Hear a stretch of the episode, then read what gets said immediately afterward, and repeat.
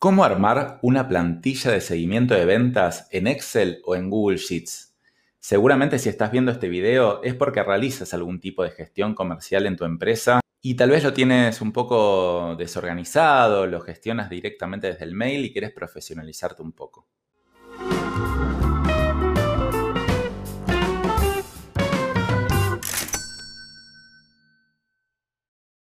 En este video entonces te vamos a mostrar cómo en solo unos pocos minutos puedes empezar a gestionar tus ventas de una manera mucho más profesionalizada y también te vamos a dar el acceso a una plantilla que armamos nosotros en Excel que te dejo el link aquí abajo en la descripción. Una buena gestión comercial es clave para que tú puedas medir lo que está pasando y de esa forma trabajar en mejorar para aumentar así tu tasa de cierre de ventas. Lo primero que tienes que hacer es elegir la plataforma en la cual te vas a montar para armar tu planilla de seguimiento de ventas. Y estas pueden ser básicamente dos, Excel o Google Sheet. Google Sheet es como la versión online del Excel y la verdad que es la que yo más te recomiendo, que simplemente tú tienes una cuenta de Google, si tienes una cuenta de Gmail o te la puedes abrir gratis. Directamente gratis tienes eh, la plataforma de Google Sheet donde te puedes armar una plantilla que la ventaja es que está online y puede ser colaborativa. Por ejemplo, si hay más de un vendedor en tu empresa, varios pueden acceder a la plantilla a la vez y estar bastante sincronizados. Sin embargo, hay otros que prefieren Excel. Todos los ejemplos que vamos a ver acá en este video van a estar basados en Google Sheet, que la verdad que se comportan bastante, bastante similar. Entonces ahora te voy a pasar a mostrar la plantilla de ejemplo que armamos nosotros para que tú la puedas descargar y adaptar a tu empresa o simplemente usarla tal cual la presentamos nosotros. Acá te muestro entonces la plantilla de ejemplo que armamos, que tú le puedes tomar como base.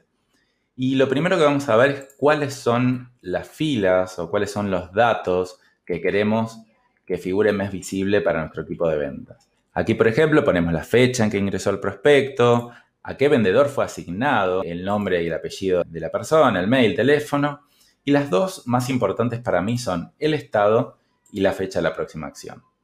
El estado, que en este caso lo pusimos como una lista desplegable, es básicamente en qué estado se encuentra el prospecto. Este prospecto, por ejemplo, se encuentra en estado de seguimiento, que quiere decir que yo ya le mandé un presupuesto y estoy haciendo seguimiento. Otros puede ser que ya les haya vendido, otros los di de baja, otros son nuevos que todavía nunca lo contacté.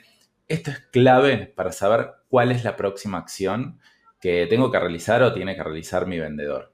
Entonces después lo que yo puedo hacer es filtrar por estados, que eso lo vamos a ver cómo configurar. Por ejemplo, filtro por estados nuevo.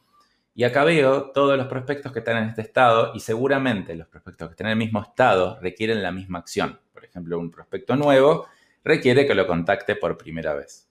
Después acá la fecha de próxima acción es súper importante porque si no, los prospectos van quedando ahí medios abandonados. Entonces yo digo, ok, a este en seguimiento, el 5 de febrero, lo tengo que contactar nuevamente y acá al lado me pongo los comentarios. Contactar para coordinar un llamado con el socio que está de viaje.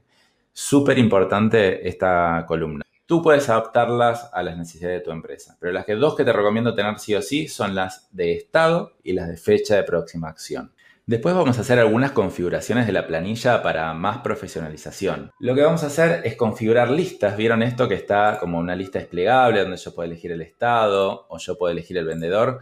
Estas son listas que las pongo en otra solapa que se llama listas. Y básicamente lo que hago es lo siguiente. Es selecciono la columna, pongo datos, validación de datos. Aquí en las listas selecciono y voy aquí a la lista y selecciono la lista que quiero que me represente. Entonces los estados solo van a aparecer los estados que figuran en esta lista y si yo agrego nuevos o quito, se van a actualizar automáticamente. Y les va a tirar como una especie de error al vendedor que ponga un estado o tipee algo que no sea exactamente lo que dice en esta lista. Después tenemos los filtros, que es esto que hicimos antes. Yo pongo acá, quiero ver todos los contactos que están en seguimiento.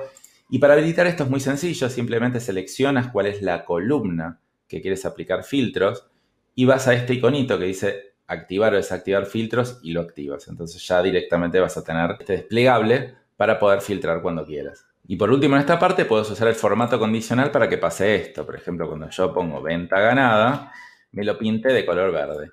Esto como se hace es, también se selecciona la columna que yo quiero, pongo formato, formato condicional Y acá voy configurando que, por ejemplo, si el texto contiene la palabra nuevo, entonces me lo pinta en rojo. Si contiene la palabra contactado, que me lo pinta en naranja. No te preocupes, parece complejo, pero la verdad que no es tanto, es una vez que aprendas a hacerlo. Y si no, puedes usar esta plantilla tal cual está porque ya está todo configurado. Después esta parte está buenísima, que es usar tablas dinámicas para hacer reportes. Por ejemplo, este es un reporte que yo hice para distinguir cuántos prospectos están en cada estado distinguidos por vendedor. Por ejemplo, en seguimiento hay tres prospectos en total. Los tres los tiene Nicolás y Natalia tiene cero. En total hay 10 prospectos y 5 prospectos lo tiene cada uno. Una tabla dinámica se arma de manera automática, es decir, yo lo que hago acá es, eh, en base a estos datos, pongo tabla dinámica, no voy a explicar exactamente cómo se genera, pero mediante tabla dinámicas me puedo armar distintos tipos de reportes para no tener que andar analizando información de manera súper manual. Después, bueno, la clave es empezar a usarlo y a mejorarlo. La primera plantilla que hagas no necesariamente vaya a ser la definitiva, lo importante es que sea práctica y que todos tus vendedores la empiecen a usar. Porque si la verdad que si no se usa mucho, si la usan a medias, la verdad que no va a terminar funcionando. Entonces la idea es que lo empiecen a usar y estés muy atento las primeras semanas a ir mejorándola para que esta planilla sea práctica para la gestión de ventas, que le sirva al vendedor no sea solo como una planilla para controlar. Algunas ventajas de tener una planilla en Excel y no gestionar los mails en una libretita o simplemente directamente desde el mail, es que vas a tener una base de datos centralizada. Imagínate que a medida que pasa el tiempo vas teniendo miles de contactos o cientos y de repente quieres hacer una acción de marketing, puedes agarrar todos los contactos de acá y mandarles un mailing, una newsletter. También puedes tener cierta supervisión de los vendedores, no necesariamente para controlar qué es lo que hacen, sino para ayudarlos a mejorar, en a ver qué está haciendo uno de bueno que puede replicar la buena práctica en otro. Y después también se usa mucho para trabajo colaborativo. Por ejemplo, llega un nuevo prospecto, lo carga Nicolás pero después se lo asigna a Natalia porque la verdad que consultó por una cosa que atiende Natalia. Entonces, tener todo centralizado, la verdad que es bastante útil para el trabajo en equipo. Algunas desventajas de usar Excel, y en general estas son desventajas respecto a usar un sistema más profesionalizado, es que los contactos no se cargan solos. Es decir, uno tiene que agarrar, entrar al mail, me llega un prospecto, copy-paste el nombre, copy-paste el email, copy-paste el teléfono. Todo requiere cierto trabajo manual. Tampoco se puede mandar mails desde el Excel. Entonces yo si quiero mandarle un mail a Claudio Prieto, que es el primer contacto que figura acá en la plantilla, yo lo que tengo que hacer es copiar el mail, ir a Gmail, mandárselo, volver acá. Puede ser un poco incómodo, especialmente si uno recibe demasiada cantidad de prospectos nuevos.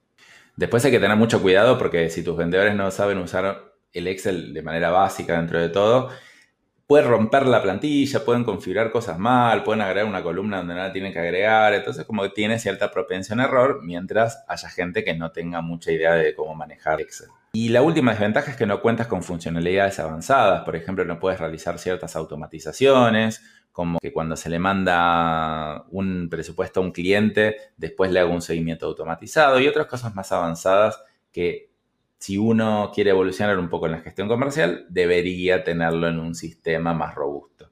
Entonces, la verdad que usar un Excel de esta manera es un gran, gran avance respecto a lo que venías haciendo si no tenías ninguno, o tal vez venías teniendo un Excel pero un poquito más desorganizado.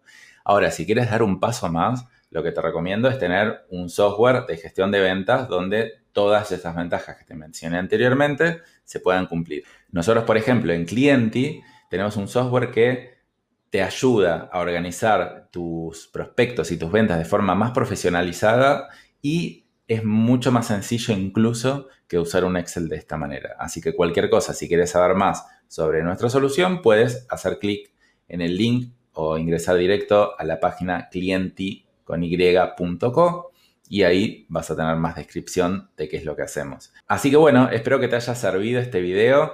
Y bueno, te invito a suscribirte a nuestro canal de YouTube para ver más técnicas de ventas, estrategias de marketing, estrategias en general para empresas y para pymes. Nos vemos en la próxima.